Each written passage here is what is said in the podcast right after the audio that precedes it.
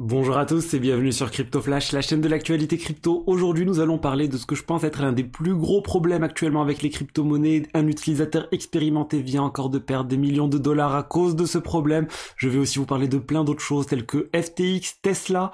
Euh, nous allons aussi parler de NFT et de projets qui sont en train de quitter l'écosystème Ethereum. Donc voilà, n'hésitez pas à rester jusqu'à la fin. Tous les jours, je vous fais une vidéo du meilleur actualités crypto. N'hésitez pas à vous abonner aussi pour les nouveaux sur la chaîne. Et commençons tout de suite avec le cours des crypto monnaie Aujourd'hui, on est en hausse. On a un Bitcoin à 23 000 dollars, un Ether à 1595 plus 3%. Le marché dans sa globalité, il est en hausse aujourd'hui de 2%. Et ce qu'on peut noter, c'est qu'il y a certaines crypto-monnaies qui se portent très bien, telles que Aptos. Aptos, c'est hallucinant ce qui est en train de faire cette crypto. Plus 14% en un jour, on vient de dépasser le plus haut historique euh, d'Aptos. Regardez le cours sur 3 mois en plein bear market, cette crypto-monnaie bah, euh, est en hausse. On rappelle Aptos, c'est plus vu comme un concurrent de Solana sur l'aspect euh, nombre de transactions par seconde, blockchain vraiment on va dire euh, euh, différente de des écosystèmes Ethereum de type EVM etc. Ça se compte pour moi c'est vraiment concurrent de Solana et ils ont de nombreux investisseurs. Ils ont aussi un concurrent qui arrive avec la blockchain Sui qui se positionne sur un sur un marché similaire et bon, ça marche plutôt bien, donc n'hésitez pas à me dire si ce que vous pensez euh, d'Aptos. Euh, je voulais maintenant parler de ma newsletter, n'hésitez pas à vous abonner aussi, top 5 des meilleures actualités crypto chaque semaine, euh, c'est le mardi où je l'envoie, donc abonnez-vous dès maintenant pour voir l'historique déjà, j'ai plein de newsletters qui ont déjà été envoyés, il y a du contenu exclusif. Le lien est dans la description. Alors, l'affaire FTX, on vient d'avoir une information sur les créanciers qui avaient, les gens qui avaient de l'argent bloqué chez FTX. Au début, on pensait que c'était, euh, bah, c'était des utilisateurs lambda et que le nom leur nom n'allait jamais être révélé. Donc c'est, c'est heureusement, on n'a pas eu la révélation sur le nom des personnes qui avaient de l'argent bloqué sur FTX, mais on a eu euh, le nom des sociétés qui avaient de l'argent bloqué chez FTX. Et c'est hallucinant de voir le nom de ces sociétés. On retrouve Apple, Netflix, Coinbase. Euh, on attend des explications pour savoir pourquoi toutes ces, toutes plateformes, enfin toutes ces sociétés avaient de l'argent ou euh, sont des créanciers de FTX. Je, je, je, m'explique pas Apple et Netflix par exemple. Coinbase, Binance, il y a Binance aussi dans la liste. On peut dire que dans certains cas, les exchanges ouvrent des comptes sur d'autres exchanges pour passer certains trades. Enfin, il y a X ou Y raisons où ça peut s'expliquer. Mais bon, Netflix, vraiment, j'étais euh, très très surpris. On a comme information aussi Tesla. Tesla qui n'a pas vendu de Bitcoin, qui n'a pas acheté de Bitcoin, ils sont restés assez stables, ils ont on va dire perdu de l'argent vu la baisse euh, du, Bitcoin, mais ils sont toujours aux alentours de 184 millions de dollars. Donc on rappelle, ils avaient vendu une bonne partie de leur crypto-monnaie, plein de calculs différents, certains disaient ils ont perdu de l'argent, d'autres ils ont gagné de l'argent, en tout cas ils ont encore euh, quasiment 200 millions de dollars de Bitcoin, je pense qu'ils attendent là euh, le prochain bull market pour en vendre une partie. Je voulais maintenant vous parler de la plateforme crypto Margex. C'est un exchange pour les traders. C'est le partenaire de la vidéo du jour. Si vous n'avez pas de compte, passez par le lien dans la description pour en créer un. Vous avez un bonus. Et euh, comment ça marche sur Margex? Bah, Là, j'ai déjà déposé de l'argent et je vais vous montrer comment faire un trade et comment mettre en place un stop loss ou un take profit. Je vais vous montrer qu'est-ce que c'est, à quoi ça sert. Donc là, j'ai ouvert une, je vais ouvrir une petite position avec l'effet levier le plus bas. Soyez vigilant, tout ce qui est effet levier, ça présente un risque de perte en capital. Donc là, je vais lancer le trade et je vais mettre en place un take profit, c'est-à-dire si l'Ether atteint 1800 euh, dollars, et eh ben ça va vendre automatiquement. Donc là je vais le faire, je peux définir le prix que je veux, donc là je vais définir 1800 dollars et voilà automatiquement je j'ai plus à me soucier de vendre à, ça va atteindre un certain prix, ça va le faire automatiquement. Pareil, je peux mettre en place un stop loss le stop loss, ça permet euh, de, de, enfin de, de ne pas avoir trop de pertes. C'est-à-dire que si l'Ether atteint, là je vais faire par exemple 1500 dollars, et ben ça va vendre automatiquement. Donc là encore, ça permet de pas arriver à 0% de capital, de perdre, voilà, ben là, voilà, quand même un, un, certain montant si ça atteint 1500, mais vous aurez pas tout perdu. Donc voilà, c'est comme je l'ai dit pour les traders, euh, soyez vigilants, passez par le lien dans la description pour en profiter. Ils ont tout un système aussi contre la manipulation des prix, c'est ce qu'ils indiquent pour éviter, vous savez, les pics dans les graphes qui peut vous faire euh, liquider d'un coup, c'est quelque chose qui est intéressant euh, proposé par la plateforme. Je voulais maintenant vous parler de Kevin Rose et de ce que je pense être l'un des principaux problèmes de la crypto actuellement, la crypto dans son ensemble, que ce soit NFT ou autre. Kevin Rose, c'est l'un des plus gros investisseurs euh, crypto NFT, on va dire. Il est issu du monde de la Silicon Valley. C'était un entrepreneur qui a créé la startup Dig. C'est l'ancêtre de Reddit. Il a ensuite investi dans plein d'autres sociétés. Euh, notamment, il était chez Google à un moment, chez Google Ventures où il investit sur des sociétés. Et euh, depuis, il a basculé sur l'écosystème NFT et euh, il, il c'était un collectionneur d'abord de NFT. Il avait énormément de NFT, des, millions et des millions de dollars de NFT. Il a lancé son projet Moonburst dont j'ai parlé sur la chaîne. Et là, il vient de se faire pirater. Il vient de perdre plus d'un million de dollars en NFT. Heureusement, il n'a pas perdu son Moonbirds, mais il a perdu plein. Il a perdu une quarantaine de NFT différents, notamment, euh, notamment les euh, les squid. Euh, je vais vous montrer tout de suite une partie de ces NFT, les Chromie Squiggle, pardon. Il a perdu aussi des autoglyphes, donc c'est des NFT qui coûtent très très cher. Je vous ai dit plus d'un million de dollars qui ont été perdus dans ce dans ce vol. Et à quoi consiste ce vol et qu'est-ce que met en avant ce piratage? C'était encore un phishing. Il a cliqué sur un lien qu'il devait pas cliquer euh, enfin, c'était quelque chose d'assez ciblé. Il a dû être mis en confiance d'abord et en fait, il a signé. Il a signé quelque chose. Il a signé un message avec son wallet euh, MetaMask et cette signature donnait l'autorisation de vendre énormément de NFT différents sur OpenSea.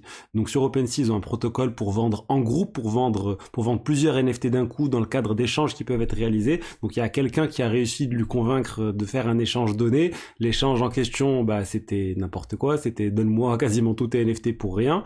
Malheureusement, sur MetaMask, vous pouvez le voir quand on signe, dans certains cas, des choses. Là, par exemple, quand Kevin Rose a signé, voilà ce qu'il a vu. Et comme on peut le voir, c'est complètement incompréhensible. On peut pas comprendre ce qu'on est en train de signer pour savoir est-ce qu'on va autoriser bah, le trade à avoir lieu et de prendre tous nos NFT ou si c'est juste un seul NFT qui est vendu et contre quoi c'est vendu.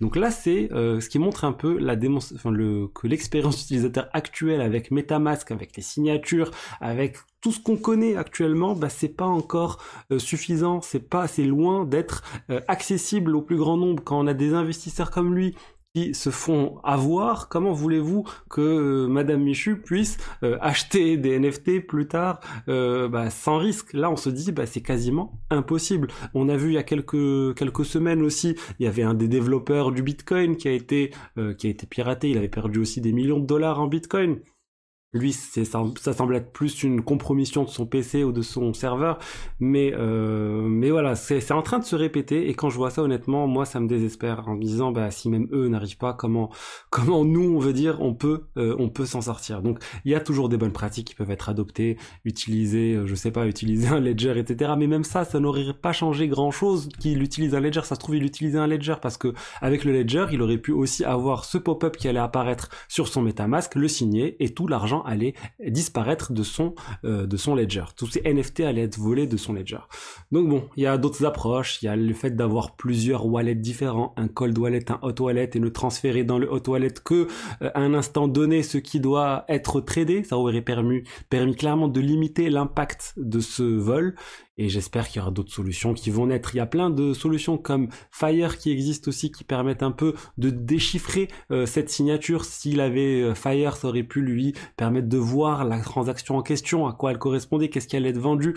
Mais c'en est encore au tout début. Il y a plein de sociétés différentes qui sont en train d'être développées. J'espère que ça arrivera bientôt, qu'il y aura plein de choses de ce type qui vont être intégrées à MetaMask par défaut. Là, ce n'est pas le cas. MetaMask en fait n'a pas envie de, de déchiffrer certaines signatures pour certaines applications et pas d'autres parce qu'ils disent bah ça avantage, ça avantagerait OpenSea par exemple s'ils le font pour OpenSea par rapport à LuxRare qui ne serait pas intégré sur MetaMask. Il faudrait que MetaMask s'amuse à déchiffrer euh, chaque signature une par une pour chaque application et c'est assez compliqué mais j'espère qu'ils vont se bouger vraiment en regardant tout ça. Euh, passons maintenant à Porsche. Je vous avais parlé du NFT de Porsche hier et euh, malgré le bad buzz qu'a connu Porsche, eh ben le NFT vaut de plus en plus. On est passé à 2,2 Ethers de prix de floor price aujourd'hui. Donc c'est en hausse par rapport à hier. On se dit que bah, une fois que les gens ont vu que bah il y allait avoir que 2000 NFT, que ça a fait beaucoup de bruit, bah les gens sont mis à acheter ce NFT en question. Je voulais maintenant vous parler de projets qui sont en train de quitter l'écosystème Ethereum. Euh, on parle ici des deux projets NFT de Pudgy Penguins et de Doodles. Et même si vous aimez pas les NFT, c'est quelque chose qui est important parce qu'en fait, les gens, les projets sont en train de quitter Ethereum euh, par peur que en cas de bull run, en cas de reprise, bah, que les frais de gaz sur le réseau Ethereum augmentent de nouveau. Et ce qui est très possible, s'il y a encore plein d'utilisation du réseau, forcément les frais de gaz vont augmenter et ça fait que le plus grand nombre, euh, bah, ça va être difficile pour, pour tout le monde d'utiliser le réseau sans payer des frais de transaction énormes. Donc on a Pudgy Penguins, ils ont bridgé, c'est-à-dire ils sont en train de se rendre accessibles sur plusieurs blockchains différentes, notamment euh, on parle de Polygon, de la BNB Chain, de Arbitrum.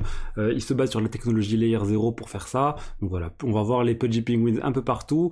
Euh, les, euh, les Doodles, c'est leur nouveau projet NFT euh, Doodles qui va sortir à la fin du mois uniquement sur la blockchain Flow, donc la blockchain des NBA Top Shot. D'ailleurs, c'est des anciens Doodles de chez, de chez la société qui a développé Flow, donc c'est pas c'est pas déconnant, mais c'est dommage pour le réseau Ethereum. Et pareil, ils disent, bah déjà c'est pour avoir des frais de transaction très bas, euh, voire pas du tout. Je crois que c'est, je crois qu'il n'y a pas de frais sur la blockchain Flow. Euh, donc bon, euh, c'est c'est comme ça qu'ils marketent la, chose.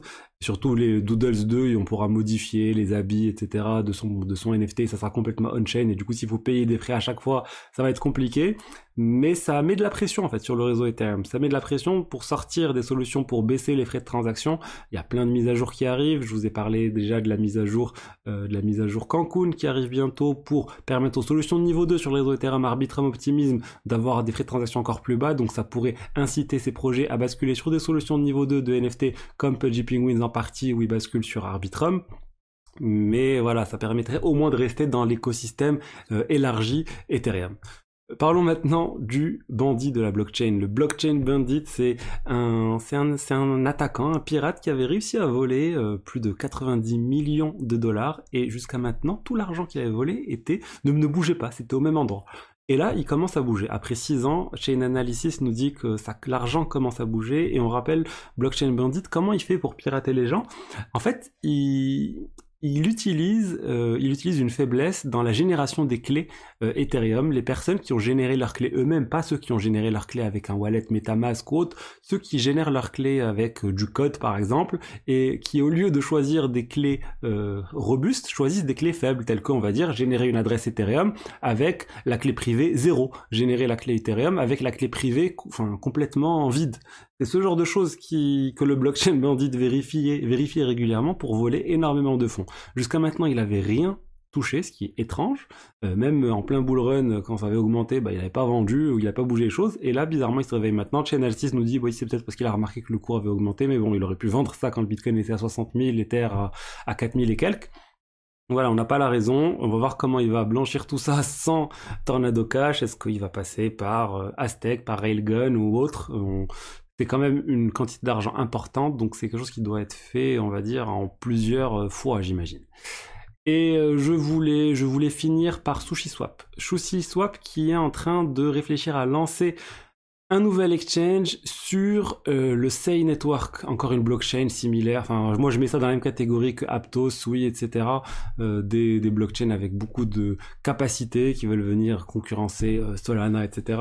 C'est assez étrange. SushiSwap, on les voyait pas sur ce type de blockchain. Ils étaient principalement sur Ethereum, même s'ils sont complètement euh, cross-chain.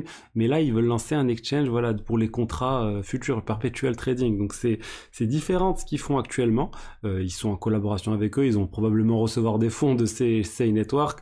Et c'est voilà, Jared Gray, le nouveau boss de Sushi, qui a révélé tout ça. Et ça devrait aussi permettre euh, de, à Sushi de gagner plus d'argent. Ils sont vraiment euh, très très orientés sur comment gagner de l'argent, comment refondre leur tokenomics parce que le token euh, bah, Sushi va très mal. Donc voilà ce que j'avais à vous dire aujourd'hui sur l'écosystème crypto. J'espère que le contenu vous a plu. Si c'est le cas, n'hésitez pas à liker, commenter, vous abonner. Et je vous dis à demain pour la suite. Au revoir.